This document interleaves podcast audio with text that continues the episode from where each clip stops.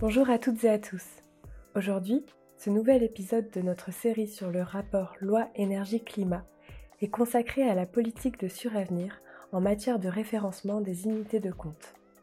En effet, les exigences de suravenir en matière de sélection se sont renforcées cette année, en faveur d'une politique de référencement plus durable encore. Bonjour Hervé, pouvez-vous nous en dire plus sur tous ces critères à remplir? Bonjour Orlane. Nous avions mis en place un premier critère de référencement lié à la finance durable en décidant de ne plus référencer que des fonds gérés par des sociétés de gestion signataires des principes de l'investissement responsable, les PRI, qui ont été lancés par les Nations Unies en 2006.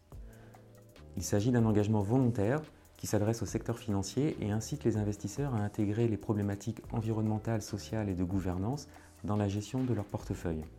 Les PRI sont un premier moyen de tendre vers une généralisation de la prise en compte des aspects extra-financiers par l'ensemble des métiers de la finance. Nous allons aujourd'hui plus loin en nous appuyant sur la nouvelle réglementation européenne dite SFDR, sur la transparence en matière de durabilité dans le secteur financier. Pour qu'un support soit référencé en unité de compte dans nos contrats, il doit désormais déclarer prendre en compte les critères ESG dans la gestion de ses actifs. Concrètement, pour les supports qui rentrent dans le périmètre d'application de la réglementation SFDR, il s'agit donc de tous les OPC et les supports immobiliers, ils doivent à minima être classés article 8 selon cette réglementation.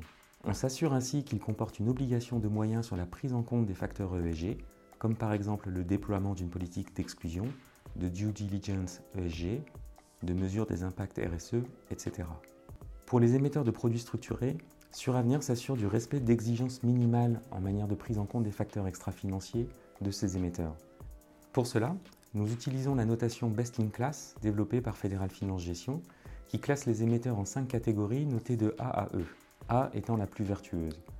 Les émetteurs de produits structurés doivent désormais être notés à minima D pour que leur structuré soit référencé dans nos contrats. Sur les supports immobiliers, nous allons plus loin en demandant une labellisation ISR. Quels sont les autres critères de sélection des unités de compte Nous avons décidé de réaliser une première déclinaison de nos politiques sectorielles en commençant par la politique charbon. Sur le périmètre unité de compte, nous demandons lors du référencement de nouveaux fonds aux sociétés de gestion de nous communiquer leur politique charbon applicable aux fonds. Ce n'est pas à proprement parler un critère de sélection, mais plutôt une action d'engagement et d'accompagnement. En faisant cela, nous partageons nos convictions avec les sociétés de gestion et l'importance que nous accordons à ce sujet. Ces critères de sélection sont-ils suffisants pour construire une offre plus durable? Ce sont des critères minimums, mais nous cherchons en parallèle à augmenter la part des unités de compte que nous considérons comme étant durables. Depuis plusieurs années, Suravenir s'attache à référencer des unités de compte labellisées. La loi Pacte impose aux assureurs de proposer dans chaque contrat d'assurance vie à minima une UC, labellisé ISR, ou Greenfin, ou Finansol. Mais ces labels sont des labels français nous avons travaillé sur une première définition des unités de compte finance durable qui puisse intégrer tous les types de supports référencés dans nos contrats, notamment les OPC de droit étranger, et aussi les produits structurés.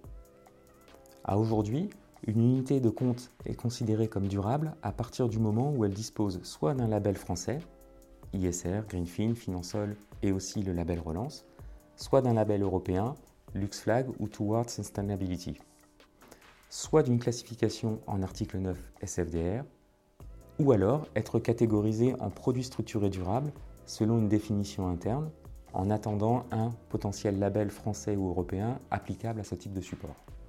Hervé, Suravenir s'attache à toujours mesurer les retombées de ses actions. Comment cela se traduit-il pour les unités de compte? Afin de suivre et de piloter l'évolution de l'offre vers une orientation plus durable, Suravenir a mis en place des indicateurs de pilotage. Nous partageons désormais en interne et suivons un rythme régulier la part des unités de compte durables dans les référencements, la part des unités de compte durables dans la collecte brute, le pourcentage d'unités de compte durables dans l'encours. Ces indicateurs nous permettent de mieux piloter l'activité. L'encours global des unités de compte durables s'élève à 4,3 milliards à fin 2021, soit 23% du total des unités de compte, en augmentation de 48% à référentiel constant datant de fin 2021.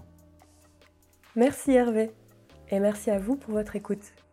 Dans le prochain épisode, nous découvrirons cette fois-ci les dernières évolutions sur les politiques sectorielles énergie fossile qui s'appliquent dans la gestion des fonds en euros.